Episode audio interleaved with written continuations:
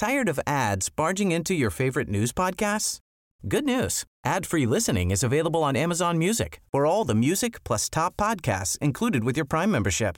Stay up to date on everything newsworthy by downloading the Amazon Music app for free or go to amazon.com slash news ad free. That's amazon.com slash news ad free to catch up on the latest episodes without the ads. Heraldo Podcast, un lugar para tus oídos. La prensa en México sigue siendo atacada y ya son 12 los asesinatos de periodistas en lo que va del año. Esto es Primera Plana de El Heraldo de México. La violencia contra los periodistas en México continúa y este miércoles amanecimos con la noticia de otro comunicador que fue asesinado. Se trata de Antonio de la Cruz, quien trabajaba desde hace 15 años en el diario Expreso de Ciudad Victoria, Tamaulipas.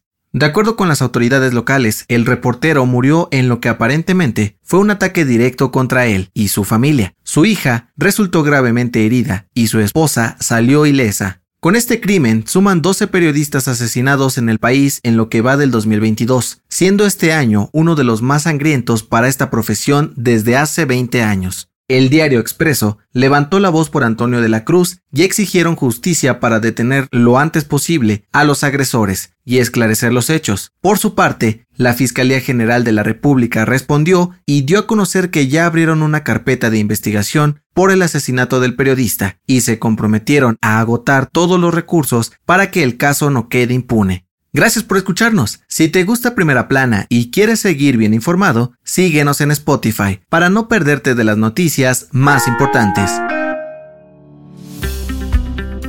En los últimos días te contamos de la tragedia ocurrida en San Antonio, Texas, donde encontraron un tráiler abandonado que transportaba a 67 migrantes, de los cuales han fallecido 53, entre ellos 27 mexicanos.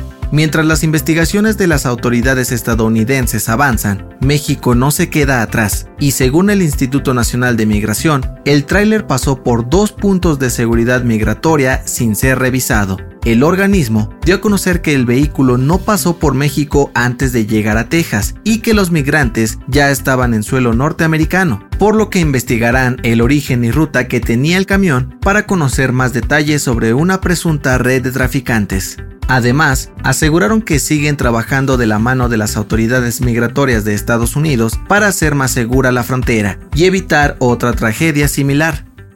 En otras noticias, por segundo año consecutivo, la Secretaría de Educación Pública informó que no se podrá reprobar a alumnos de kinder, primaria y secundaria durante el próximo ciclo escolar, debido a la pandemia por COVID-19. La calificación más baja será de 6. En noticias internacionales, este miércoles la OTAN invitó formalmente a Finlandia y Suecia para unirse a la alianza militar. Los líderes dijeron que esperan que el proceso avance rápidamente para hacerlo oficial lo antes posible y seguir mostrando unidad ante la guerra entre Ucrania y Rusia. Y en los espectáculos, la jefa de gobierno, Claudia Sheinbaum, anunció que el cantante español, Joan Manuel Serrat, se presentará el próximo 21 de octubre en el Zócalo de la Ciudad de México. Este concierto formará parte de su gira de despedida de los escenarios, después de más de 50 años de carrera.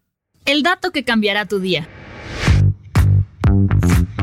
De pequeños aprendemos que tenemos solo cinco sentidos, el oído, tacto, olfato, gusto y la vista. Pero ¿sabías que tenemos algunos más? Y no, no nos referimos al famoso sexto sentido.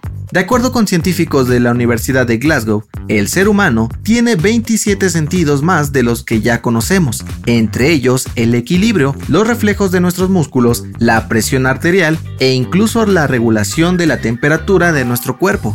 Según los especialistas, estos sentidos solo se activan en momentos determinados para cumplir funciones específicas, por lo que muchas veces los pasamos por alto. Yo soy José Mata y nos escuchamos en la próxima. Esto fue Primera Plana, podcast del Heraldo de México. Encuentra nuestra Primera Plana en el periódico impreso, página web y ahora en podcast. Síguenos en Instagram y TikTok como El Heraldo Podcast y en Facebook, Twitter y YouTube como El Heraldo de México. Hasta mañana.